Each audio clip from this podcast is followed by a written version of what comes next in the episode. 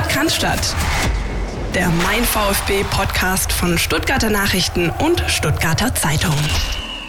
Der VfB Stuttgart gewinnt bei Borussia Mönchengladbach, hat tatsächlich noch eine Chance auf Platz 7 und steht vor dem letzten Spieltag zu Hause gegen Arminia Bielefeld vor einem kleinen Herzschlagfinale, was aber wahrscheinlich eher den VfB-Gegner betrifft als den VfB selbst. Über all das diskutieren wir heute in unserem kleinen, feinen Podcast. Philipp Meisel, grüß dich. Christian Pavlic, ich grüße zurück und Grüße gehen natürlich raus an unsere vielen lieben Hörer und Hörerinnen da draußen. Servus. Servus, so ist es. Ähm, wir können uns die Woche wieder ein bisschen mehr mit dem ähm, aktuellen sportlichen Geschehen beschäftigen. In der vergangenen Woche hatten wir Jakob Johnson, was äh, uns auch großen Spaß gemacht hat und so wie wir mitbekommen haben, auch euch da draußen. Ähm, da konnten wir natürlich jetzt aber nicht so sehr in Medias Res gehen, was jetzt die aktuellen äh, Ereignisse angeht. Das machen wir dafür aber wieder in dieser Woche und zwar in aller Ausführlichkeit. Blicken zurück, blicken nach vorne, haben noch einige Personalien mittendrin und natürlich auch noch eine Spezialfolge in unserer App. Dazu kommen wir dann aber später. Ich würde sagen, an erster Stelle, Philipp, gucken wir mal ein bisschen auf diesen Kick zurück am äh, Samstag. Ne? Du warst im Einsatz. Richtig, ich war im Einsatz. Das war mein letzter Einsatz in dieser äh, doch etwas verrückten, ähm, durch Corona geprägten Bundesliga-Saison. Herzlichen Dank da nochmal an dieser Stelle, Christian Pavlic, dass du mir es ermöglicht hast, an meinem Geburtstag frei zu haben, nämlich nächste Woche. Sehr gerne. Ähm, oder nächstes Wochenende. Ja, also es war ein Spiel, wo, wo ich dachte am Anfang, es kommt sowas Sommerkickiges bei raus. Ja, also die Voraussetzungen waren ja im Endeffekt, haben so ein bisschen in die Richtung gedeutet. Klar, man kann noch ein bisschen was erreichen, aber ist, ob das so erstrebenswert ist, erstmal dahingestellt, kommen wir nachher vielleicht noch dazu. Und beide Mannschaften mit spielerisch hohem Potenzial, aber eben auch äh, auf der einen Seite mit vielen Ausfällen, auf der anderen Seite mit dieser Trainerthematik, die man ja nicht wegdiskutieren kann in Mönchengladbach. Da ist einfach was passiert, nachdem Marco Rose bekannt gegeben hat, dass er diesen Club verlässt zum Saisonende. Und ich dachte, jo, die spielen so ein bisschen hier, nehmen du, ich habe ihn sicher und irgendwie geht's am Schluss 2-2 aus oder sowas. Ja. Und dann hast du gesehen, dass aber ja, das nicht der Fall war, denn der, der VfB hatte Schwierigkeiten, in die Partie zu, zu kommen. Ist eigentlich selten vorgekommen in der Saison, fand ich jetzt so, dass man Probleme hatte, so wirklich Zugang zum Spiel zu finden. Gladbach äh, hat das Nötigste gemacht und hat dann eben die, ja, die, die Chance, die sie, die sie bekommen haben, die sie hingelegt bekommen haben, genutzt kurz vor der Pause.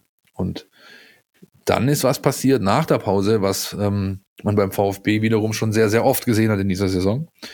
Nämlich, dass die Mannschaft eine unfassbare Mentalität besitzt, äh, einfach nicht aufgibt. Äh, wissen nicht, wie oft wir darüber gesprochen haben in den Folgen dieser Saison jetzt, Christian, dass man mit dem VfB auch noch in der 95. rechnen muss. Gibt ja genügend Beispiele dafür, äh, wo da noch einfach was ging.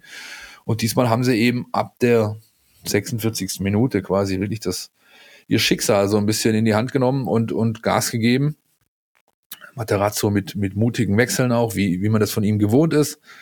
Und am Schluss steht ein gedrehtes, wenn auch komisches Spiel für den VfB Stuttgart, das einfach nochmal unterstreicht, dass diese Mannschaft äh, Prozesse durchläuft oder einen ganz wichtigen Prozess durchläuft, nämlich einfach den Entwicklungsprozess. Ähm, und das ist ja was, äh, ich weiß nicht, wie oft man, das hast du sicherlich auch getan, wenn du mit Freunden äh, darüber diskutierst, über dieses äh, was man da eben gerade beim VfB beobachtet, dann kommt ganz oft dieser Satz, früher hätte ich den Kick halt verloren.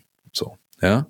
Und das ist irgendwie weg und das ist ein, ein, ein sehr, sehr schöner Punkt, den man einfach festhalten muss, finde ich. Sehr richtig. Ich finde auch äh, genau diesen Stichpunkt komisches Spiel so ein bisschen in Anführungsstrichen. Das finde ich trifft es eigentlich ganz gut. Es war echt in der ersten Halbzeit, also es lief für mich sogar lange auf so ein 0-0 raus. Das war ja, da war ja gar nichts, auch von beiden Mannschaften. Das war irgendwie 44 Minuten pures Abtasten. Der VfB mit ein paar Ansätzen, aber immer schon so der vorletzte Pass hat irgendwie nicht funktioniert. Und dann kommt out of nowhere dieses 1-0 äh, für Mönchengladbach. Und was ich besonders interessant finde, bei diesem Spiel am vergangenen Samstag. Es zeigt Aspekte des VfB-Spiels aus der Vergangenheit, aber eben auch die Entwicklung äh, aus der Gegenwart und die man möglicherweise eben auch in die Zukunft mitnehmen kann. Deswegen habe ich das so ein bisschen überschrieben mit die Reifeprüfung. Äh, und das ist ein bisschen so der, der Gedanke, mh, hm, zum Beispiel, was hatten wir schon früher in vergangenen Zeiten beim VfB, auch in weniger erfolgreichen Zeiten beim VfB Stuttgart? Dämliche Gegentore unmittelbar vor dem Pausenpfiff Das gab's zuhauf, das gab's auch in der letzten Abstiegssaison übrigens sehr, sehr oft, dass man eigentlich ganz ordentlich mitgehalten hat in so einem hm, durchschnittlichen Bundesligaspiel und dann aber in 45 plus sich das 1-0 fängt. Und dann kommt genau der Punkt, den du eben vorher angesprochen hast, da verlierst du das Spiel. So, das ist dann der normale, der ganz normale Reflex zu sagen, jo, am Ende verliert der VfB das Spiel 2-0, 3-0. Und das passiert nicht. Das passierte am, am vergangenen Samstag aus vor allem zwei Gründen nicht. Der eine betrifft den Gegner des VfB Stuttgart, der offenbar in dieser Saison latent mit Führungen zu kämpfen hat.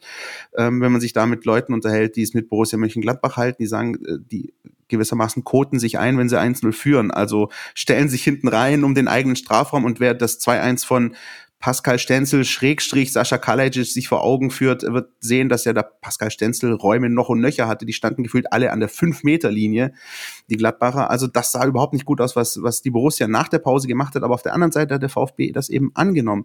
Das nicht einfach so mit sich weitermachen lassen und ähm, vermutlich auch dieses Spiel gewonnen, weil dieses blöde Tor vor der Pause gefallen ist. Da merkst du, dass in dieser Mannschaft nicht nur Leben drin ist, sondern dass die brennt. Die gehen wahrscheinlich in die Kabine rein und da sind alle erstmal auf 180, weil sie sich dieses Tor gefangen haben. Nehmen sich aber vor, wir drehen das Ding, wir machen es besser. Wir können so nicht weitermachen. Ähm, und das ist diese ganze Chemie, die da vorhanden ist, die du dann eben auf dem Platz wahrnimmst zwischen Trainer, zwischen Mannschaft und dem ganzen Stuff. Das finde ich bemerkenswert. Ähm, und äh, ein weiterer wichtiger Entwicklungsschritt, den ich gerne noch ansprechen würde, der VfB hat in dieser Saison viele schöne Tore geschossen, auch viele sehr schön herausgespielte Tore. Was uns, glaube ich, und vielen Beobachtern immer mal wieder ein bisschen gefehlt hat, ist so dieser Punch aus der Distanz gewesen. Und ausgerechnet den gab es in diesem Spiel auch. Endo und eben Stenzel, die es einfach mal versuchen und einmal wunderschön äh, in den Knick und einmal mit ein bisschen Glück abgefälscht rein. Genau das ist es. Wenn du dann siehst, hm, die stehen da hinten alle in dieser Linie, dann dann hau ich einfach mal drauf aus 20, 25 Metern. Und auch das hat sich ausbezahlt. Also ich finde, mh, das, was in den ersten 40 Minuten einfach so lame und ähm, wirklich fast schon langweilig wirkte, hat am Ende ganz viele positive Erkenntnisse gebracht und die einfach wirklich zeigen, welche Entwicklung äh, diese Mannschaft in den vergangenen Jahren genommen hat.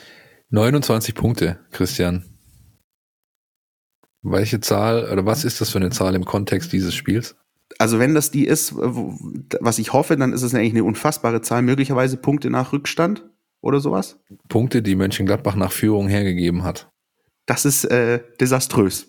Das ist desaströs, ja. Und äh, das hat man wieder deutlich gesehen. Christoph Kramer hat das äh, wunderbar in einer Eloquenz, die mich überrascht hat, so kurz nach dem Spiel, ähm, ja, dargelegt was dieser Mannschaft da eben passiert, dass die plötzlich komplett aufhören, den Zugriff verlieren, ja, den Gegner machen lassen, dann wohl wissend, dass der VfB Stuttgart eine spielstarke Mannschaft ist, ihnen halt einfach komplett das Feld überlassen, so, ja, und da in einer, sich in einer Passivität ergehen oder ergötzen oder wie man das nennen möchte, ja, wo, wo du, wo du denkst, ah, was ist mit euch los, ja, also wo, wo hat man euch denn bitte den Stecker gezogen? Das war, war jetzt nicht so, dass der VfB da mit fliegenden Fahnen angerannt ist, sondern es hat sich halt so, situativ entwickelt, sukzessive aufgebaut, ja, und, und ähm, das äh, war schon bemerkenswert zu beobachten. Selbst vor dem Fernseher hast du halt, dadurch, dass du sie ja jetzt hörst, weil die Stadien leer sind, hörst du halt, wie die untereinander reden, denkst, geht's, also, hast du wirklich gemerkt, dass zwei, drei einfach versucht haben aufzurütteln, aber das ist halt, hat halt nicht verfangen einfach, ja.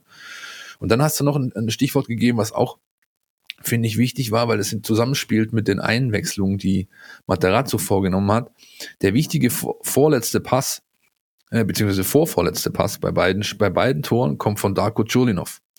Der war bei beiden Situationen Initiator, wurde eben eingewechselt, äh, hat das hat das mit ähm, aufgebaut, diese beiden Situationen. Und das ist schon auch erwähnenswert, weil es dafür spricht, wie oft Materazzo Lucky Hands hat. Dadurch, dass er eben sehr progressiv vorgeht bei seinen Wechseln, immer mutig ist, immer versucht, ähm, positionsgetreu oder noch offensiver zu wechseln, wenn es eben nicht eine Verletzung bedingt und er muss positionsgetreu in der Abwehr vielleicht was machen. Aber ansonsten versucht er eigentlich immer, mit den Einwechslungen nach vorne zu gehen. Und das hat wieder mal funktioniert. Ja, dann ähm, sind die Tore eben so gefallen, wie sie gefallen sind. Äh, Philipp Förster auch äh, beteiligt gewesen jeweils. Und das ist schon, ähm, ist schon ein Merkmal, auch unter dem Gesichtspunkt, dass der VfB, glaube ich, jetzt hätte das gezählt, das Tor für Kalle, für Stenzel, wäre es das 15. Joker-Tor des VfB Stuttgart gewesen in der Saison. 14 hat er schon, was Bundesliga-Rekord darstellt und was auch Vereinsrekord darstellt. 14 Joker-Tore, sowas hat es noch nie gegeben beim VfB Stuttgart.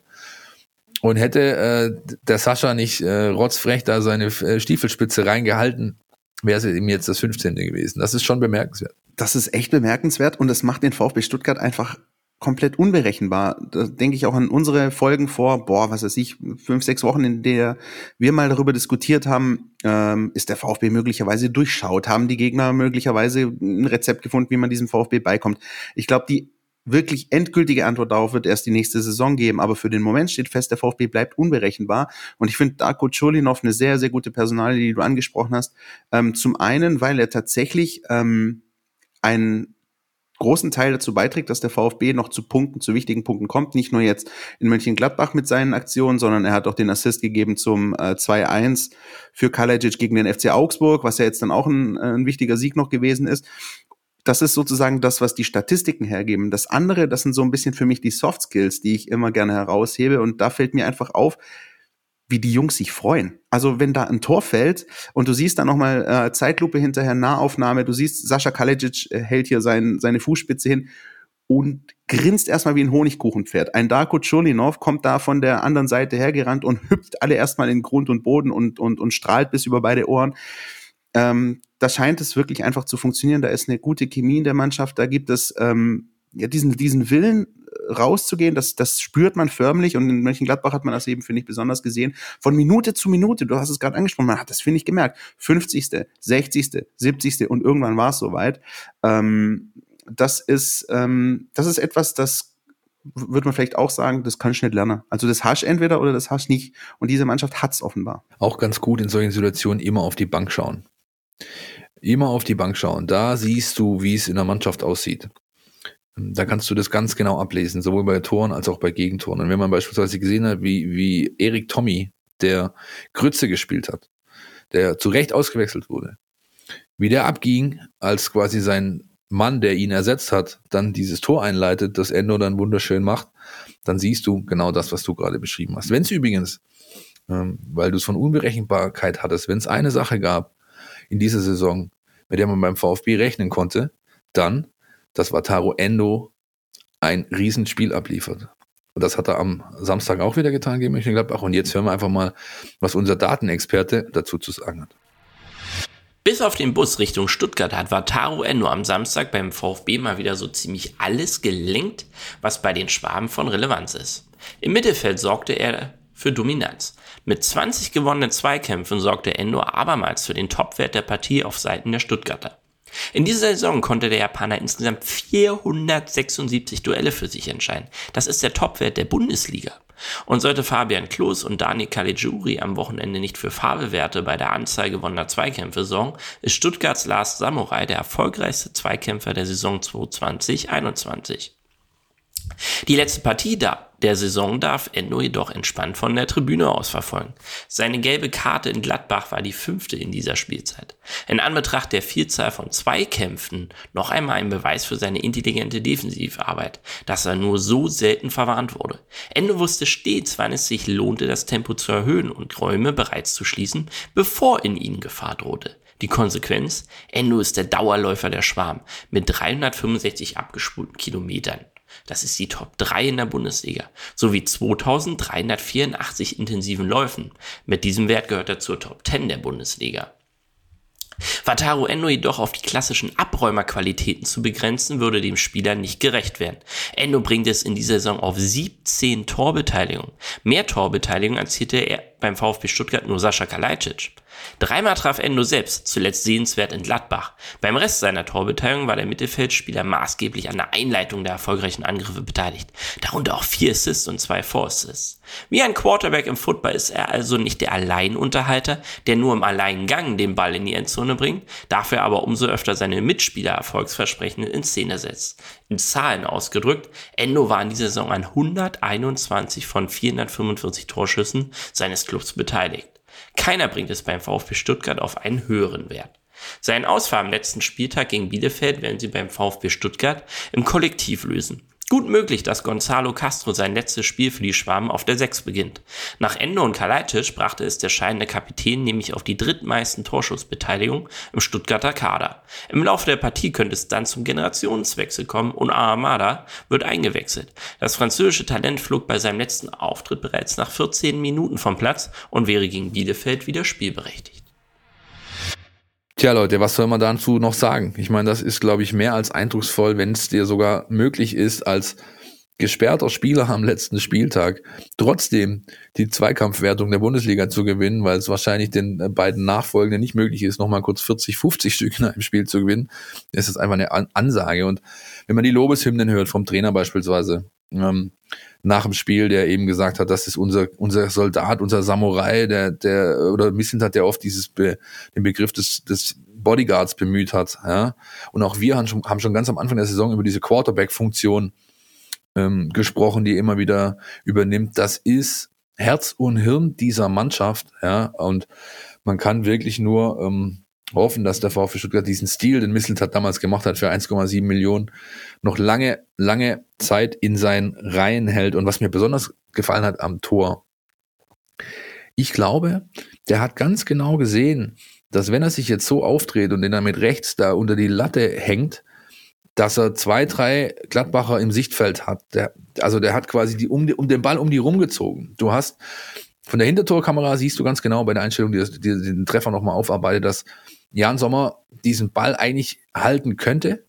Er sieht ihn aber viel zu spät, weil Endo ganz genau weiß, ich zirkel den jetzt hier um die beiden Jungs rum, dann sieht er den, der kommt so spät in, in das Blickfeld des Torhüters, dass er dann keine Chance mehr hat, den Ball zu halten. Denn so wie er im Tor eingeschlagen hat, war ja, das war ja nicht, also wirklich ganz unter der Latte, aber halt schon, der wäre haltbar gewesen für einen Torhüter, der den Schuss von Anfang an hätte kommen sehen. Und das war halt nicht so. Und das wusste der meines Erachtens ganz genau. Und weißt du, ähm, woran man noch gesehen hat, wie wichtig Wataru Endo für diese Mannschaft ist? An der gelben Karte, die sich Pellegrino Matarazzo in der Nachspielzeit abgeholt hat. Der war fuchsteufelswild, weil er natürlich genau gewusst hat, dass es die fünfte gelbe Karte für Wataru Endo ist, er somit im letzten Spiel gegen Bielefeld gesperrt ist, weil er einfach um die Bedeutung dieses Spielers weiß und ähm, ja, man natürlich ärgerlich, auch so in der, in der dritten Minute der Nachspielzeit war es, glaube ich, jetzt kriegt Wataru Endo auch mal eine Pause. Mai, ähm, das ist halb so wild aus VfB-Sicht. Ich glaube, wäre das, äh, wäre der VfB tabellarisch in der Situation wie Arminia Bielefeld, wäre das durchaus schlimmer. Aber allein an solchen Kleinigkeiten, ähm, dass sich dann der Trainer, der ansonsten wirklich eher zur ruhigeren Sorte gehört, sich da aufregt, sich die gelbe Karte abholt, weil er weiß, dieses Herz und Hirn, wie du es gerade gesagt hast, wird mir im letzten Spiel fehlen das spricht Bände. Und ähm, wenn ihr übrigens noch ein bisschen mehr über Wataru Endo lesen wollt, das gibt's bei uns natürlich in der App ähm, äh, sehr interessant auch aufgeschrieben, denn möglicherweise ähm, ist Endo auch ein Kandidat für die Olympischen Spiele, wenn sie denn stattfinden. Es sieht momentan danach aus in Tokio. Das wäre natürlich auch nochmal ein ganz besonderer Moment für Wataru Endo da aufzulaufen. Ähm, von Vereinsseite hieß es, man würde ihm da keine Steine in den Weg legen, auch wenn das natürlich die Vorbereitung mh, hm, auf die kommende Bundesliga-Saison ein bisschen beeinträchtigen würde. Aber allein wenn so etwas tatsächlich passieren würde, dann siehst du, was ähm, Wataru Endo da geleistet hat, welche Entwicklung er genommen hat und dass das eben auch in seiner Heimat wahrgenommen wird. Äh, viel besser kann es ja nicht laufen. Nee, natürlich nicht. Der Boss-Move des stillen Samurai war einer der beiden Texte, die da erschienen sind von unserer Redaktion rund um diesen Performance äh, von Endo und auch da nochmal die Zahl, jetzt Steffen ja gerade auch schon genannt, ja, wenn du mit 420 oder was plus äh, gewonnenen Zweikämpfen der beste ähm, der beste Krieger in der Liga bist und kriegst am, vier, am 33. Spieltag deine fünfte gelbe Karte, dann sagt das nämlich auch was aus. Nämlich, dass du, dass du das sehr, sehr, sehr gut machst. Ja? Der knüppelt nicht, der tritt nicht, der, der, sondern der macht das alles mit Antizipation und Auge. Der sieht Situationen vorher, der ahnt sie vorher, der antizipiert gut, der ist, der saugt richtig die Bälle teilweise an. Das, und das zeugt von einer sehr, sehr hohen Spielintelligenz einfach. Und ähm, das wiederum, da kommen wir vielleicht nachher noch dazu, wird dann wirklich spannend zu sehen sein, jetzt am letzten Spieltag gegen Bielefeld. Wenn dir gegen so eine kampfstarke Truppe, ja, ähm, dann genau dieser Schlüsselspieler zum ersten Mal in der Saison fehlt, in dieser zentralen Position. Das ist nämlich das, was ja mit so die Personallage unter der Woche beim VfB bestimmt hat, nämlich klar der Ausfall äh, von Endo, aber auch, äh, dass Mavropanos äh, höchstwahrscheinlich, auch wenn er jetzt schon wieder individuell trainiert und läuft, aber es sieht nicht so gut aus für ihn, dass er da am äh, Samstag spielen kann. wäre dann wieder die Frage, wie ersetzt man ihn, ja, oder geht man auf Viererkette oder bleibt man bei der Dreierkette. Kalle Stenzel, äh, ehemaliger Arminen Juniorenspieler, wird sich sicherlich freuen, wenn er da nochmal die Chance hat, ähm, über 90 oder zumindest, was heißt über 90, aber zumindest halt zu beginnen. Ähm, das ist was, was tatsächlich ja den VfB unter der Woche beschäftigt. Äh, sicher ist, dass man davon ausgehen kann, Naoyo Hamada darf wieder spielen, hat seine zwei Spiele abgesessen. Und so eine ganz, ganz kleine Hoffnung gibt's offenbar auch noch äh, bei Nico Gonzalez, der jetzt äh, schon wieder Fall- und Seitrückzieher im Training verwandeln kann, wie man so auf dem ein oder anderen Videoausschnitt diese Woche gesehen hat. Und ähm, glaube ich, auch nochmal brennen würde, würde er nochmal im letzten Spiel die Möglichkeit bekommen, ein paar Minuten Wettkampf in die Beine zu bekommen, oder? Ja, auf jeden Fall. Man hat es gesehen. Äh, Mavropanos übrigens auch hin und wieder sogar mit kleinen Passagen am Ball äh, zu sehen gewesen jetzt im Training unter der Woche. Aber da ist die Wahrscheinlichkeit sicher geringer als bei Gonzales, dass er möglicherweise noch zum Einsatz kommt. Äh, Nicolas Gonzales, vielleicht auch ein ganz guter äh, Hinweis. So können wir vielleicht den kleinen Bogen schlagen zu den ganzen Nationalmannschaftsnominierungen und Nicht-Nominierungen, die momentan stattgefunden haben. Nicolas Gonzales ist nominiert für den erweiterten Kader. Äh, der ist das die Albi Celeste eigentlich? Ne? sehr so, schön, Albi ja. Celeste. Das Albi Celeste, sehr schön. Albi Celeste. Äh, der der argentinischen Nationalmannschaft. Ja, genau, ja. einmal hast du es noch. ähm, äh, die äh, Argentinier ihres Zeichens spielen äh, gegen Chile und gegen Kolumbien äh, in der Eliminatoria Sudamericana zur Weltmeisterschaft in Katar im nächsten Winter, auf die wir uns ja alle freuen. Äh, und ähm, da zählen die Argentinier auf ihn. Wer äh, ebenfalls äh, nominiert ist, kam ganz frisch rein. Wir nehmen hier am Mittwochnachmittag auf. Das ist Sascha Kalajdzic. Wen wundert's natürlich für die österreichische Nationalmannschaft im erweiterten Kader zur EM. Ja, momentan ist es ja so, dass äh, die ganzen Nationalmannschaften, die für die EM qualifiziert sind, erweiterte Kader ähm, angeben dürfen. Also nicht nur die absolute 23er-Liste, die es immer sonst gab, sondern man kann 23 plus nominieren und sollte sich da noch was tun, hätte man da eben einen kleinen Puffer. Kalajic ist aber im Team von Franco Foda, auch übrigens ehemaliger VfB-Spieler, ähm, der Nationaltrainer Österreichs dabei, wird also sicher ein Spieler sein, den wir da beobachten können bei der Europameisterschaft. Wer es nicht geschafft hat, ähm, und das ist äh, mit Sicherheit ähm, die traurige äh, Nachricht aus, VfB, aus VfB-Sicht, Orel Mangala, nicht im erweiterten Kader von Belgien, auch nicht bei der U21, für die er theoretisch noch hätte spielen können, aber die U21 Belgiens hat sich gar nicht erst qualifiziert für die Europameisterschaft der U21, wo jetzt wiederum die Endrunde stattfindet im äh, Mai. Äh, Viertelfinale, Halbfinale, Finale und da wiederum hätte theoretisch Borna Sosa die Chance gehabt, noch für die Kroaten mit äh, dabei zu sein, die gegen Spanien spielen im Viertelfinale ist aber nicht. Borna Sosa kriegt erstmal äh, Länderspiel, Nationalmannschaftspause. Ihr habt die ganze Geschichte mitbekommen. Äh, rund um den Wirbel möglicherweise Spielberechtigung DFB dann doch nicht und, und, und. Ähm, am Ende ist es so, er hat sich entschuldigt beim kroatischen Verband in aller Öffentlichkeit. Also er ist so, wie man es ähm, da unten kennt, tatsächlich zu Kreuze gekrochen. Der Tenor momentan ist EM erstmal nicht, vergiss es, auch U21 erstmal nicht, aber nach der EM, lass uns mal sprechen. Da ist die Tür nicht zu und wenn Borna Sosa so weiterspielt, dann ist er mit Sicherheit durchaus eine Option für die A-Mannschaft, dann halt eben im Herbst. So, habe ich irgendwas Wichtiges noch vergessen, nationalmannschaftsmäßig? Nein, die sogenannte In-Sosa Sanity der letzten äh, Wochen hast du wunderbar aufgearbeitet, die sowohl uns als auch Fußball Deutschland, als auch Fußball Kroatien vor allem ja. beschäftigt hat. Vielleicht hätte man noch erwähnen können, Christian, aber das kann ich ja jetzt gerne tun, dass wahrscheinlich, wenn ihr das jetzt hört, am Donnerstagabend, spätestens aber am Freitagabend, die Schweizer Nationalmannschaft ihren vorläufigen Kader bekannt gibt. Und da ist ja noch ein Türchen offen für den Kollegen Kobel, der ja möglicherweise in das vorläufige Aufgebot rutscht, nachdem er zuletzt zum ersten Mal ähm, quasi dabei war im A-Kader der Schweizer. Ansonsten der deutsche Kader. Fandest du ihn überraschend? Fandest du ihn nicht überraschend? Fünf Ex-VfB-Spieler dabei. Ne? Kannst du alle aufzählen? Ja, puh. Äh, äh, Gnabry, Kimmich, äh, Rüdiger, Werner und den fünften sagst du.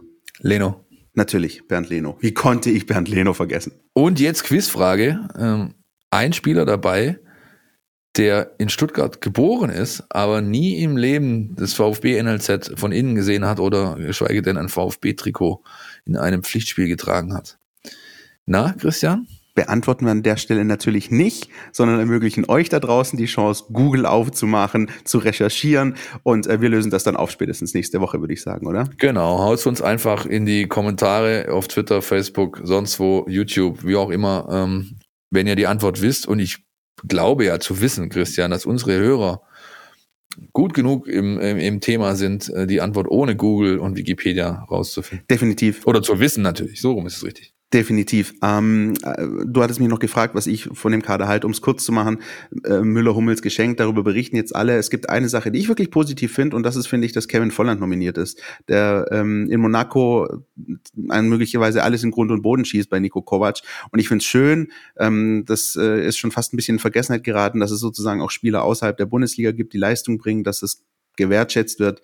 Ähm, also, dass Kevin Volland dabei ist, freut mich. Das ist übrigens ein Spieler, wer sich damals noch erinnert, als er bei der TSG Hoffenheim ziemlich gut war, hat Freddy Bobic damals Sportdirektor beim VfB zugegeben, wenn es einen Spieler gäbe, den ich gerne zum VfB holen würde, dann wäre es Kevin Volland, äh, hat er unumwunden zugegeben, der ist dann aber dann für ein bisschen mehr Geld nach Leverkusen gewechselt damals. Den hätte ich alleine schon wegen seiner Interviews gerne beim VfB gesehen, weil das ja. ein Spieler ist, der einfach mal geradeaus das sagt, was, was Sache ist. Ja, und das ist ja nicht unbedingt gut man hat jetzt Sascha Kalajic hier, insofern ist man verwöhnt, aber ansonsten ist das ja nicht unbedingt ein Merkmal vieler Akteure in diesem Business. Und ja, hast natürlich hast du recht. Also es ist ganz wichtig, dass man solche Sachen auch honoriert. Ich glaube, der Ding ist auch dabei, ne? Der, äh, wie heißt der Sportskamerad von Atalanta Bergamo?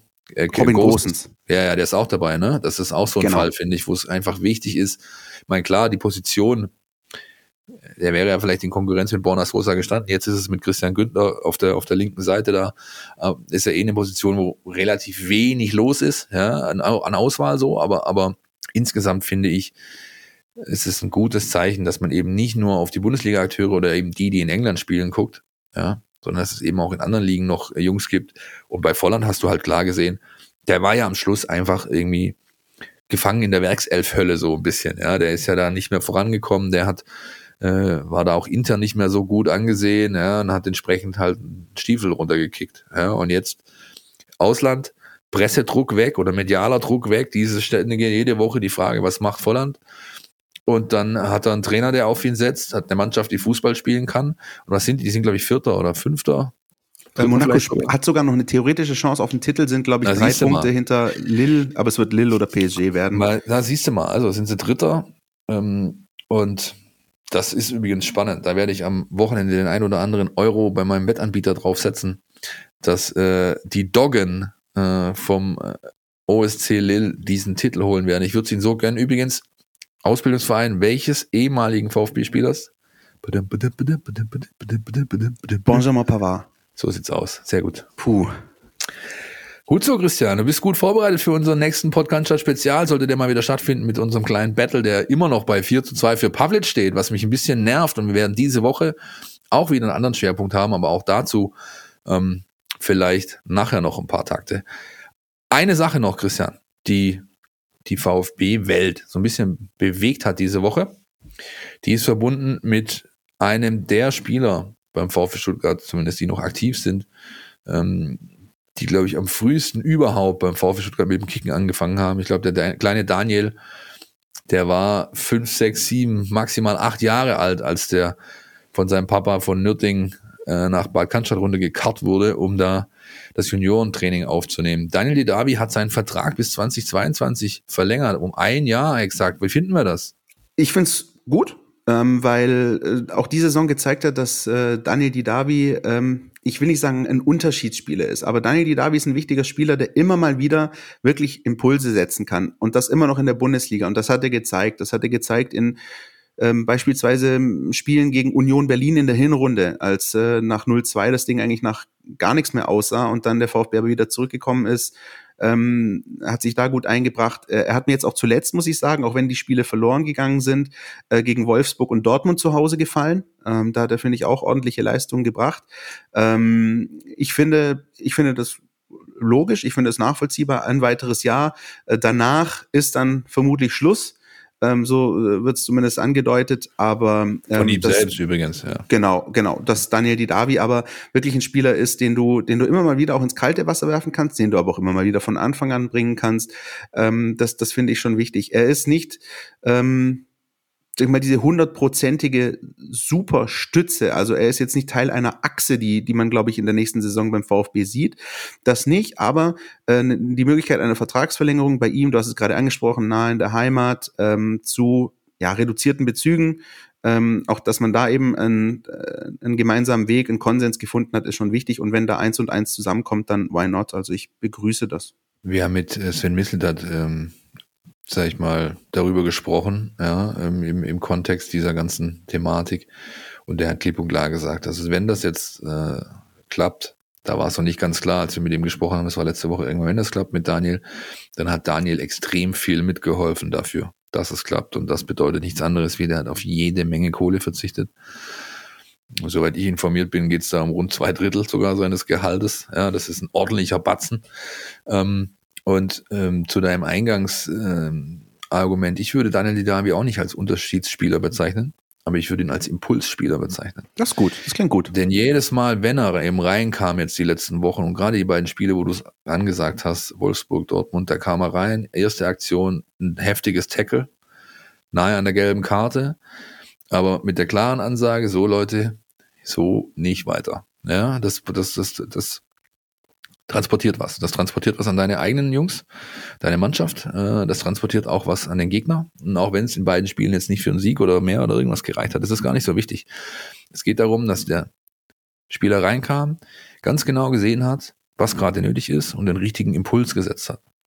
Und dann darf man eben auch nicht vergessen, bei all der Thematik rund um Daniel Didavi, von wegen, der kann keine 90 Minuten mehr gehen, der ist zu langsam, dies, das, Ananas.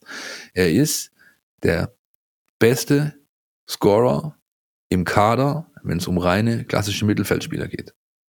Ja, mit vier Toren und vier Vorlagen bis jetzt. Vielleicht legt er noch ein, äh, äh eine, einen auf jetzt am Samstag. Das hat kein anderer aus dem Kader vorzuweisen. Klar könnte man Mamangituka und Sosa auch als Mittelfeldspieler bezeichnen, weil sie in der Wingback-Position diese ausfüllen, wenn sie kicken, ja auch irgendwo Mittelfeld oder so schwimmend zwischen Mittelfeld-Abwehr irgendwo zu sehen sind. Aber von den reinen Mittelfeldspielern da ragt er dann eben heraus und das mit den wenigsten Minuten in den Beinen, ja, mit den wenigsten Startelf-Einsätzen. Und das ist genau das, was, äh, sage ich mir zumindest, die Argumentation gibt, ihn als Impulsspieler zu bezeichnen. Wenn er setzt Impulse, wenn er auf den Platz kommt, ob das jetzt auf der Anzeigentafel ist oder ob das deswegen ist, weil er Wout Weghorst mit der offenen Sohle mal kurz zeigt, wo hier der Hammer hängt, das ist ja vollkommen irrelevant. Ja. Definitiv. Eine Sache, die natürlich rund um diese Causa, die Davi diskutiert wird, ist natürlich so ein bisschen der Quervergleich. Ähm, es gab die zwei Spieler, deren Verträge im Sommer auslaufen. Daniel Didavi auf der einen Seite, Gonzalo Castro auf der einen Seite. Mit dem einen wird verlängert, mit dem anderen nicht. Und es gibt natürlich auch das Argument, dass man durchaus vorbringen kann, sagen kann, hey, auch mit Gonzalo Castro äh, gehen Impulse aus. Nicht erst zuletzt in Mönchengladbach, weil nach seiner Einwechslung ging das auch noch deutlich bergauf. Was entgegnest du äh, den Leuten, die da sagen, hey, also wieso verlängern wir mit Didavi, aber nicht mit Castro? Wieso nicht andersrum? Wieso nicht mit beiden? Wieso nicht mit keinem? Wie, wie siehst du die ganze Gemengelage? Also ich, ich, wie gesagt, zu Dida habe ich eigentlich alles gesagt. Ist ein Akademiespieler, ähm, ist wichtig auf dem Platz, ist wichtig neben dem Platz, ist wichtig in der Kabine, braucht man nicht diskutieren. Äh, gilt für Castro genauso, außer dass er eben kein Ak Akademiespieler ist. Ähm, Castro allerdings jetzt rauszunehmen aus dieser Mannschaft, ähm, das ist schon ein Stück weit ein Gamble. Also ein, ein, ein, der, der VfB zockt da. Aber er zockt meines Erachtens mit guten Karten.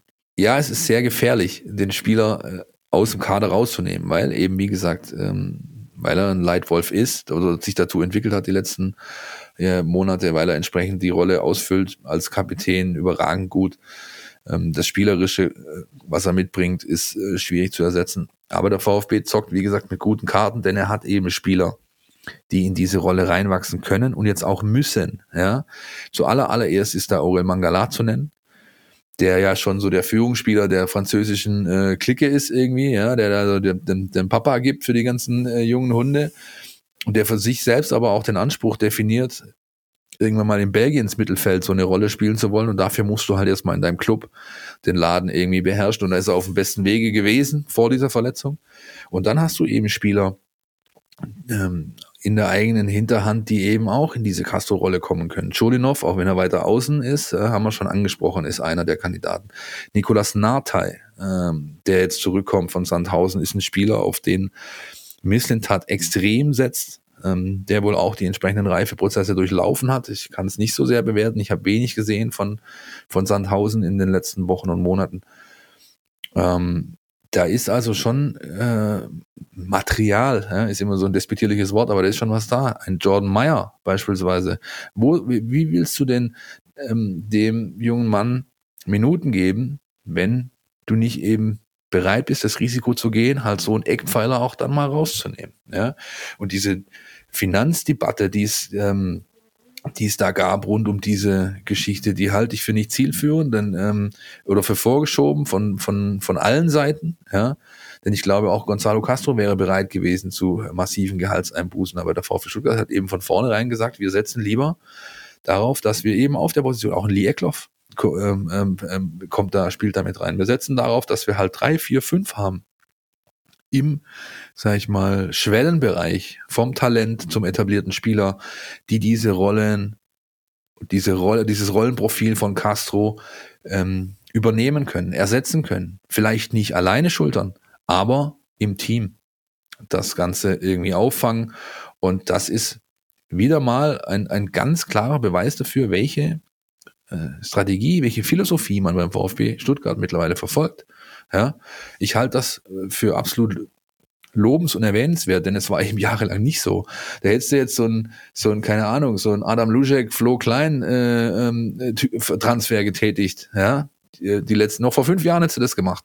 Hätten sie so einen Typen geholt, der halt irgendwie schon, keine Ahnung, 380 äh, Bundesligaspiele in den Beinen hat, der das machen kann, noch ein Jahr, vielleicht noch zwei, dann stehst du aber da und hast keinerlei ähm, Optionen im, im Backoffice geschaffen, ja, im, in der Hinterhand, Spieler, die sich äh, daran orientieren, entwickeln können. Diese Zeit hatten jetzt einige Youngster und jetzt kommt es eben darauf an, dass diese Entwicklungssprünge einsetzen. Das ist gezockt, aber mit einem guten Blatt. Dem äh, möchte ich an dieser Stelle gar nichts hinzufügen, sondern ich würde sagen, machen wir einen Punkt dran und fahren ein Jingle ab, wie Herr Meisel sagen würde. NLZ News. Neues von den Nachwuchsmannschaften. Die nackten Zahlen zur zweiten Mannschaft des VfB Stuttgart 0 zu 2 beim SSV Ulm 1846, ähm, bleibt damit weiterhin bei 55 Punkten stehen. Das macht momentan den achten Platz in der Regionalliga Südwest. Für den VfB Stuttgart 2 gibt's noch vier Spiele äh, zu absolvieren. Ich meine, die sind auch äh, schiedlich friedlich verteilt. Zwei zu Hause, zwei auswärts. Am kommenden Samstag ähm, kommt der FC Gießen äh, nach Bad Cannstatt, ähm, Samstag 14 Uhr. Und ähm, ja, ich glaube, alles in allem Großen, Ganzen im Lot. Äh, der SV Ulm, der eigentlich vor der Saison gehandelt wurde als großer Aufstiegsfavorit, wenn ich mich nicht täusche, Philipp, ähm, so eine Niederlage kann mal passieren. Ne? Ja, die kann mal passieren, ja. Und auch die äh, Ulmer oder die Spatzenträume platzen sozusagen trotz dessen. Ja, also da ist nichts mehr zu machen für die nach oben. Die sind Fünfter, glaube ich und werden natürlich keine, keine Rolle mehr im Aufstiegsrennen spielen, haben jede Menge gute Leute, ja, guten Trainer auch, äh, mit ähm, Daniele Gabriele, der hat das 2 zu 0 gemacht, ehemaliger VfB 2-Spieler, kann sich auch der eine oder andere noch daran erinnern. Thomas Geier ist der Abwehrchef, auch der lange Jahre beim VfB 2 in der dritten Liga noch unterwegs gewesen als ganz junger Spieler. Die hatten eine gute Phase, so. Also ich habe das Spiel auf, äh, im YouTube-Stream so nebenher verfolgt, ähm, zumindest weite Teile der zweiten Halbzeit komplett gesehen. Das ist halt, da hatten sie eben gerade diese gute Phase. Erste Halbzeit war, ähm, nee, andersrum. Quatsch, ich erzähle Quatsch. Äh, die erste Halbzeit war die, die, ähm, die, die, ja, wo sie eben diese gute Phase hatten nach der Pause, als ich dann eingeschaltet habe, beziehungsweise das meiste gesehen habe, da war es dann eben nicht mehr so. Die haben die Ulmer immer wieder durch die Klassiker halt ins Spiel gebracht. Ulm ist eine Kampf- und konterstarke Mannschaft, das haben die eben dann ausgespielt. VfB viel Ballbesitz gehabt, leichte Aufbaufehler, dann läufst du halt in einen und in den nächsten und nochmal ein Gegenangriff und so sind dann eben auch die Tore gefallen. Seba Hornung hat das Ganze noch ein bisschen angenehmer geschaltet, noch einen Elfmeter gehalten, irgendwie mittendrin, in der 70. sowas rum. Ja, also da, da ist einfach, ähm, ja, wie gesagt, ich, die Luft raus ja, beim, beim VfB 2. Die versuchen das Beste, die machen Woche für Woche machen sie sich natürlich einen Plan und gehen damit mit, äh, mit Energie in dieses Spiel rein. Aber ich habe vor dem letzten Spiel ähm, oder nach dem letzten Spiel mit Frank Farnhaus gesprochen, der hat auch gesagt, ey, wir haben wir haben einfach so dieses Thema, dass der Akku wirklich auf Anschlag ist. Ja, ich meine 42 äh, Saisonspiele, ja, Unterbrechung mit Rona und dann wieder und wieder los und dies und das und also äh, auch die Tatsache, dass er teilweise am Freitagmittag noch nicht weiß, welche Spieler er am Samstagmorgen zur Verfügung hat, ja, ähm, es ist einfach nicht einfach und, und dafür haben sie wirklich das Beste rausgeholt, muss man einfach so sehen. Ja, ich hätte nicht damit gerechnet, dass der VfB Stuttgart 2 in dieser durchaus ähm, stark besetzten, zumindest im oberen Drittel äh, Regionalliga, so eine Rolle spielen kann. Da kannst du wirklich zufrieden sein. Ja? Und jetzt einfach die vier Dinger noch irgendwie runterrocken. Das letzte Spiel ist am 12.06. Ja, also ähm, da geht's noch eine, eine Weile. Und da läuft die EM schon, überleg mal, da spielt die Regionalliga ja. Südwest noch unglaublich. So sieht's aus, das ist der erste Sonntag, nee, das Samstag ist das. EM-Eröffnung ist, glaube ich, 11.06. abends, Freitagabends.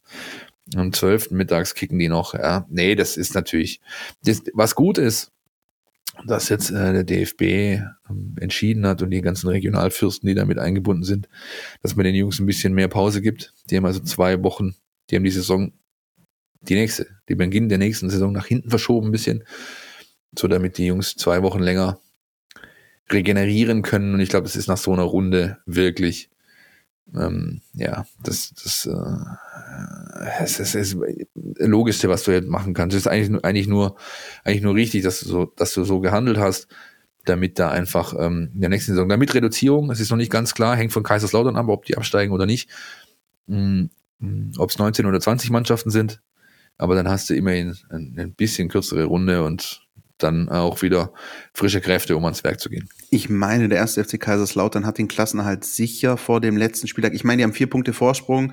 Dementsprechend würde dann die Regionalliga, es gibt ja nur zwei Absteiger, würde dann sozusagen einfach wieder eingenordet bei diesen 20 Teams, die dann spielen. Dann wären es dann wieder 38 äh, Spieltage im, in der nächsten Saison. Ähm, aber 55 Punkte, absolut äh, solide und vielleicht noch ein letzter Gedanke zum SSV Ulm, das würde ich mal an der Stelle gerne mal sagen. Ja, die stehen ja wieder im WV-Pokalfinale, treffen da wieder übrigens wie letztes Jahr auf die TSG Balingen und werden sie sind zumindest großer Favorit in WV-Pokal äh, gewinnen. Ich würde mir einfach mal wünschen, dass ähm, der SSV Ulm VfB-Gegner in der ersten Pokalrunde wäre. Das wäre mal ein schönes Ding. Ja, vielleicht dann auch wieder mit Zuschauern.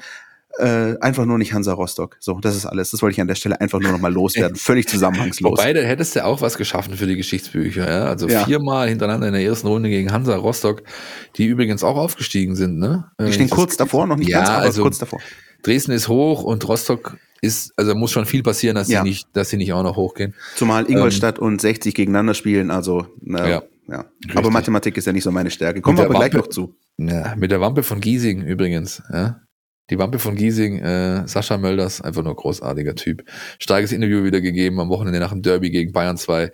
Ist mal alles herbeleidigt, äh, wie sie das gehört. Ja, solche Typen braucht's einfach. Ja, ich finde das, das gibt's einfach viel zu wenig. Ja, diesen, diesen, diesen Kreisliga-Spirit mal wieder auf die Profiplätze tragen. Das kann man ruhig mal, kann man ruhig mal machen. Ähm, apropos Profiplätze, Christian. Niemand stürmt den Teutoburger Wald. So in die Richtung ist, glaube ich, das, äh, das Motto der Arminen aus Bielefeld, aber die sind ja jetzt auf dem Vasen zu Gast am Wochenende. Herzschlagfinale. Sollen wir das wirklich so? Dürfen wir das so nennen? Wollen wir das so nennen? Können wir das so nennen? Also für die Arminia ist es eins. Ähm, für den VfB, ja, ist es so, so, so ein Herzschlägle-Finale vielleicht. Aber für die Arminia geht es natürlich um alles.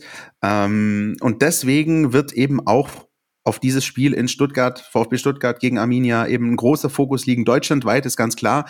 Die Arminia befindet sich im Dreikampf äh, Klassenerhalt. Da geht's mit Werder Bremen, die empfangen Borussia Mönchengladbach und mit dem ersten FC Köln, die empfangen Schalke 04. Und ähm, ja, die Arminia muss nach Stuttgart, hat ähm, das dürfen wir an der Stelle sagen, keine einfache Aufgabe vor der Brust, ja.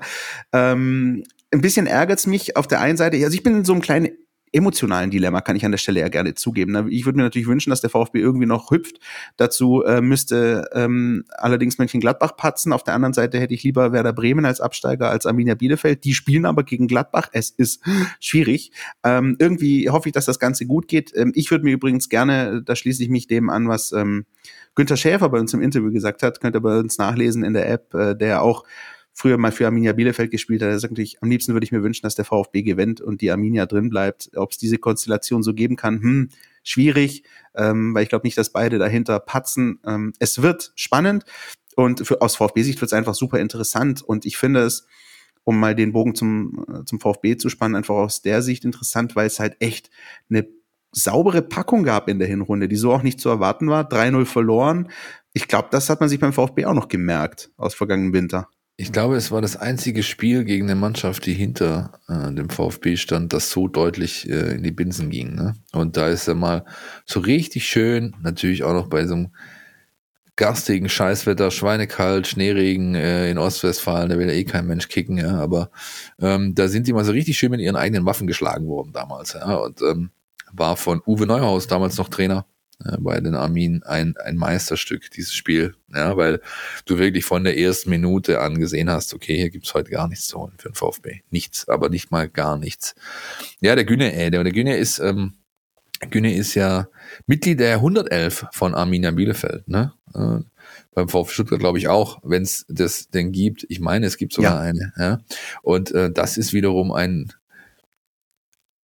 also ein Alleinstellungsmerkmal, ich glaube, da musst du lange laufen in der Bundesliga, bis du sowas findest, dass einer bei zwei aktuellen Bundesligisten in der, der 111 unterwegs ist. Ja, die Mannschaft liegt im VfB nicht. Das äh, hat man ja schon in der zweiten Ligasaison gesehen. Die, man, die, diese Duelle waren auf Biegen und Brechen auf Augenhöhe. Ich glaube, wir erinnern uns alle noch gut daran an das letzte Spiel in Deutschland im Profifußball vor Zuschauern, nämlich das Spiel am Montagabend. VfB gegen Bielefeld, Gomez, glaube ich, mit einer Hütte und also da hast du aber auch, auch so ein Spiel, wo du halt gemerkt hast, VfB kriegt es nicht hin, seine ureigenen oder ihm eigenen Qualitäten auf den Platz zu bringen, weil eben von Arminia gut ähm, beherrscht oder beziehungsweise beackert, mit gutem Rezept dagegen gegangen wurde. Ich bin sehr, sehr gespannt. Mir geht's eigentlich ähm, im Endeffekt auch nur darum, dass Werder Bremen absteigt, wenn ich ehrlich bin. also wirklich, ich weiß ja mittlerweile jeder, ähm, dass ich ein kleines Problem habe mit äh, dieser Truppe und mit, ihrem mittlerweile Gott sei Dank entlassenen Trainer, aber das ähm, ist, wollen wir jetzt hier nicht nochmal aufwärmen. Ich möchte es aber ganz kurz an der Stelle mal erwähnen, damit jetzt hier nicht irgendwelche Werder Bremen-Sympathisanten uns zuhören und sagen, was sind denn das hier für Arschlöcher, die hier Werder Bremen scheiße finden. Ganz im Gegenteil. Ich find, bin sogar jemand, der Werder Bremen lange Zeit gut fand. Ich erinnere mich an wahnsinnige Duelle mit Werder Bremen. 6-3, 5-0, 4-4, da waren ganz verrückte Dinger dabei. Werder Bremen war, muss man an der Stelle sagen, echt mal ein großer, starker Verein, ähnlich wie der VfB, auch ähnlich wie der HSV, über die müssen wir gar nicht mehr reden. Aber es ist einfach so dieses Gefühl, ähm, von außen betrachtet, da ist ein Verein, der wirklich seit Jahren viele Fehler macht und der, bei dem es einfach mal an der Zeit wäre, die Konsequenzen daraus zu tragen, die da heißen Abstieg. Das sind Sachen, die hat der HSV erlebt, das sind Sachen, die hat der VfB erlebt, das sind Sachen, die erlebt jetzt Schalke 04.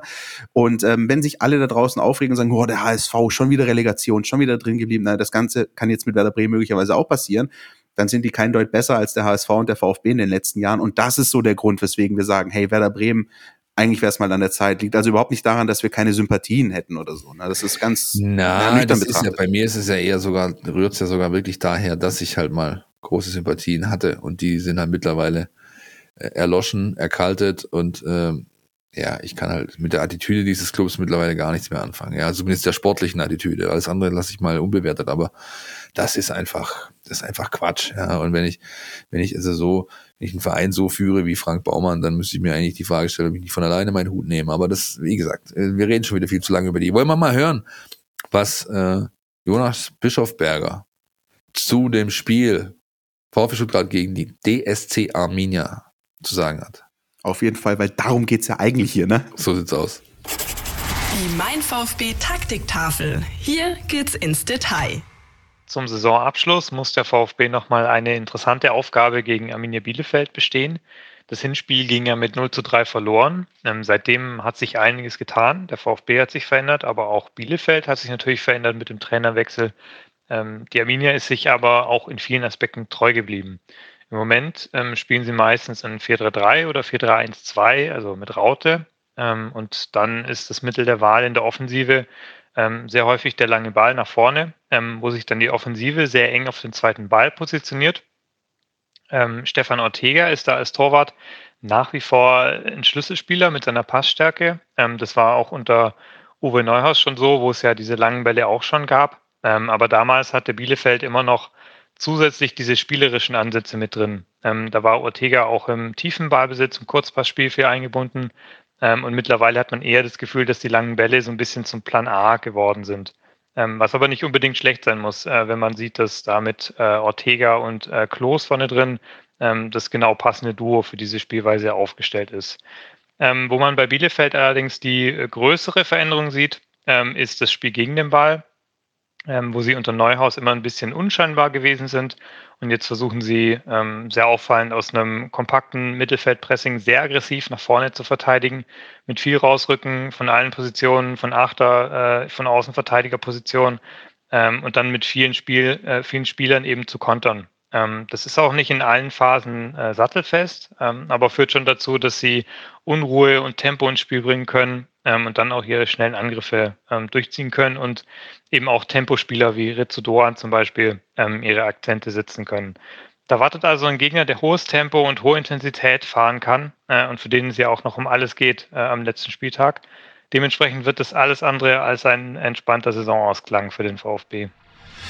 Vielen Dank, Jonas. Ähm 34. und letzter Spieltag, äh, great job, vielen Dank dafür. Und ähm, allein wer letzte Woche gehört hat, Mönchengladbach war sauber analysiert und ich glaube, ähnliches gilt für Arminia Bielefeld. Philipp, du hast es auch schon angesprochen, eine Mannschaft, die dem VfB irgendwie nicht so liegt. Das äh, liegt auch an vielen Spielerpersönlichkeiten, wie ich finde, die da auf dem Platz stehen. Andreas Vogelsammer ist einer, Fabian Klos, der gegen den VfB bisher zum Glück noch nicht groß äh, genetzt hat. Das waren dann immer andere.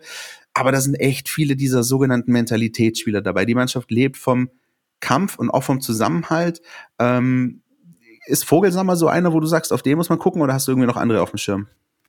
Vogelsammer, absoluter X-Factor, beweisen ja die letzten Wochen, seit er wieder zurück ist. Der war ja äh, verletzt, fast die, die komplette Saison kaum Spiele gemacht. Im letzten Saisondrittel kommt er jetzt so langsam wieder in seine Form der Aufstiegssaison. Äh, hat, glaube ich, auch das ein oder andere hübsche Tor erzielt, zuletzt. Ist auf jeden Fall ein Spiel, auf dem man aufpassen muss, auch weil der nicht so wirklich zu greifen ist. Der kommt viel aus der Tiefe. Der nutzt diese Räume, die der, der Brecher da vorne drin, hier, äh, Fabi Klos, ja, der, die, die der schafft, äh, nutzt der Vogelsammer gut. Ist in der Lage abzuschließen, ist auch ein Spieler, wie gesagt, Mentalitätsspieler, gibt nie auf, ähm, wird bis zur 90. plus X rackern und wen du, finde ich, auch noch erwähnen musst bei denen, ist der Rizudoran den sie sich äh, von der PSW Eindhoven ausgeliehen haben, der keine Lust hatte, mit Mario Götze zusammenzuspielen mit Timo Baumgartel, der ist lieber zu Arminia Bielefeld gegangen. Äh, anyway, das ist natürlich auch ein Spieler, der ähm, ähnlich wie der mittlerweile Rookie of the Season, Silas Wamangituka, auch mal diesen Rookie of the Month äh, Wettbewerb gewonnen hat in der Bundesliga, der starke Phasen hat in der Saison. Ein Wirbler, ein Läufer, ein Vorbereiter, hat auch ein, zwei schöne Hütten eingestreut, ist auch jemand, der schwer zu greifen ist. Ich glaube, das ist so generell das Thema von Arminia Bielefeld. Die sind schwer zu greifen. Die sind, die sind, weil sie eben so robust sind ähm, und ähm, äh, obwohl sie eigentlich einen klaren Plan haben, einen klaren Stil, den, den, den sie verfolgen, haben sie eben trotzdem die ein oder andere Komponente drin, die es für den Gegner schwierig macht, ähm, sich darauf einzustellen, können auch ihren, ihren Stil immer wieder mal wechseln, haben mit Stefan Ortega einen Torhüter hinten drin, der richtig, richtig gut ist. Ja, der ist, also wenn ich, würde ich Sven Mislintat heißen und wüsste jetzt schon, ähm, dass ich den Gregor Kobel verlieren würde im Sommer, dann würde ich mir aber die ganz großen lila Scheine in den Koffer packen und äh, nach Bielefeld hochfahren und die dem Ortega auf den Tisch legen. Ja, aber und zwar ohne mit der Wimper zu zucken. Also da kannst du mir sonst was erzählen von Nübel und wie die ganzen Kandidaten heißen, die da gespielt werden. Sollte das überhaupt so kommen, dass Gregor Kobel den Verein wechselt, kannst von mir aus müssen die sich alle hinten anstellen. Das einzige Transferziel, das ich hätte als VfB-Entscheider, wäre Stefan Ortega in dem Fall. Das ist interessant, dass du das ansprichst, weil das ist tatsächlich mein, wenn man so nennen will, Lieblingsspieler von Arminia Bielefeld. Also dem gucke ich einfach gerne beim Bälle halten zu. Genauso wie Gregor Kobel. Das, bei ihm ist einfach auch oft noch dieses, ähm, diese Komponente Spektakel dabei. Da hat man auch im Hinspiel übrigens gesehen, da hat er zwei, drei Bälle ähm, äh, schön. Ein mit der ähm, Hacke ähm, da oder was? Wegpariert. Das war, ja. war das nicht das eine Ding mit der Hacke? Genau. Also ein super Torwart, sehe ich genauso wie du.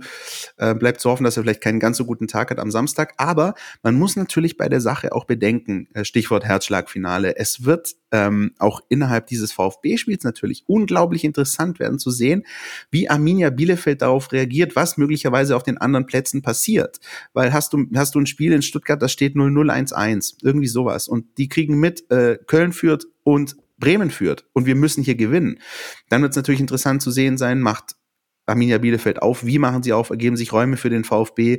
Ähm, also das ist, das ist ein bisschen so die Faszination, die ich schon immer habe. Vielleicht hört man es ein bisschen raus, diese Faszination, 34. Spieltag, weil ähm, alle Spiele gleichzeitig stattfinden und es ist jetzt nicht irgendwie so ein Sommerkick, sondern da geht's um alles und ähm, du wirst dieses Spiel, außer es steht schnell 3-0, äh, nicht betrachten können, ohne die Ergebnisse der anderen Plätze zu wissen, die maßgeblichen Einfluss darauf haben werden, was Arminia macht und was dann vielleicht sich dem VfB bietet. Ich werde jedenfalls, das weiß ich jetzt schon, am Wochenende drei Dinge definitiv offen haben. Ja? Äh, die Konferenz auf dem Fernseher, Second Screen mein Wettanbieter und SWR1 Stadion auf dem Ohr.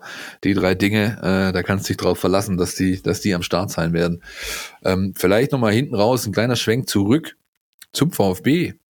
Wer ersetzt denn Wataru Endo, Christian? Boah. Das ist ähm, wahrscheinlich die Königsfrage aus Sicht des VfB. Pellegrino Matarazzo macht sich wahrscheinlich seit letzten Samstag 17.20 Uhr Gedanken darüber. Ähm, es gibt Optionen. Es gibt Ahamada, der wieder spielberechtigt ist. Es gibt äh, Gonzalo Castro, mit dem du von Anfang an äh, spielen kannst. Da müsstest du ein bisschen was ändern, natürlich in der Mittelfeldkonstruktion. Äh, aber ich denke, dass es einer von den beiden werden wird. So ist, auf einen genau kann ich mich. Vielleicht kriegt wahrscheinlich kriegt Gonzalo Castro die Chance. Abschiedsspiel, äh, nochmal die Kapitänsbinde tragen, fände ich zumindest einen, einen, würdigen Abschied, ähm, kann ich mir gut vorstellen. Würde mich schwer wundern, wenn es anders käme. Ne? Ich meine, du hast jetzt äh, gegen Gladbach gezeigt, dass das eben mit Atta dann doch ganz gut funktionieren kann, aber nur dann, wenn eben Atta die quasi äh, die Drecksarbeit macht und du Endo ein Stück weit die Freiheit gibst, nach vorne zu gehen, dann hat es plötzlich funktioniert. Die letzten Spiele, wo das nicht so war, hat es ein bisschen geknirscht zwischen den beiden. Und das kannst du jetzt eben genauso machen, indem du den Gonzo da hinstellst, ihm nochmal die Binde gibst, letztes Spiel für den Club, Abschied und dann eben die Chance da auch nochmal so richtig schön, wie sagen sie immer, all, einen raushauen oder alles reinhauen oder wie ist das? Gibt's Rein raus. Hauptsache hauen oder wie? Ja. Genau. Okay. Nee, also das glaube ich, dass das so kommt. Ähm, ich bin gespannt, ähm, ob und wenn ja, wie viele Minuten Nico Gonzalez bekommen wird. Ähm, auch unter der ja, Prämisse, dass man eben ja, vielleicht ihm auch schon mal signalisieren muss nochmal, dass man auf ihn setzt. Abwanderungsthematik ist ja bekannt, ja. Vielleicht ist das, spielt das nochmal eine Rolle. Und dann bleibt die letzte, die große, die Gretchenfrage. Schafft der VfB den siebten Platz? Christian. Ich sage nein. Nicht, weil ich nicht dran glaube, dass der VfB gewinnt, sondern weil ich mir schwer vorstellen kann, dass beide, die über dem VfB stehen, momentan dermaßen patzen. Ähm, und weil ich vielleicht auch nicht will, dass Werder Bremen noch ein Spiel gewinnt. Das ist aber eine andere Geschichte, davon hatten wir es schon. Ähm, ich ich lege mich fest, ich sag, äh, nein, es wird nicht reichen. Was sagst du? Eins zu eins kann ich nur unterschreiben. Genau so ist es. Ähm, ich glaube, der VfB hat durchaus ähm, nochmal einen Dreier im Gepäck auch weil die nochmal richtig gierig geworden sind hinten raus. Matarazzo hat es auch schon wieder gesagt, die, die Tage, ja, aber wir haben jetzt zwei Siege in Folge gewonnen, haben diese vier Niederlagen-Serie da abgeschüttelt. Ähm, wir wollen einfach nochmal das Maximale rausholen. So sind wir die letzten Wochen alle angegangen. Das werden wir jetzt auch wieder tun. Also ich sehe keinerlei Anzeichen dafür, dass der VfB da in irgendeiner Form abschenkt. Das habe ich also letzte Woche auch im, im Newsletter geschrieben. Der eine oder andere mag den ja abonniert haben. Ähm, wenn nicht, ja, stn.de slash mein VfB Newsletter, da kriegt er den.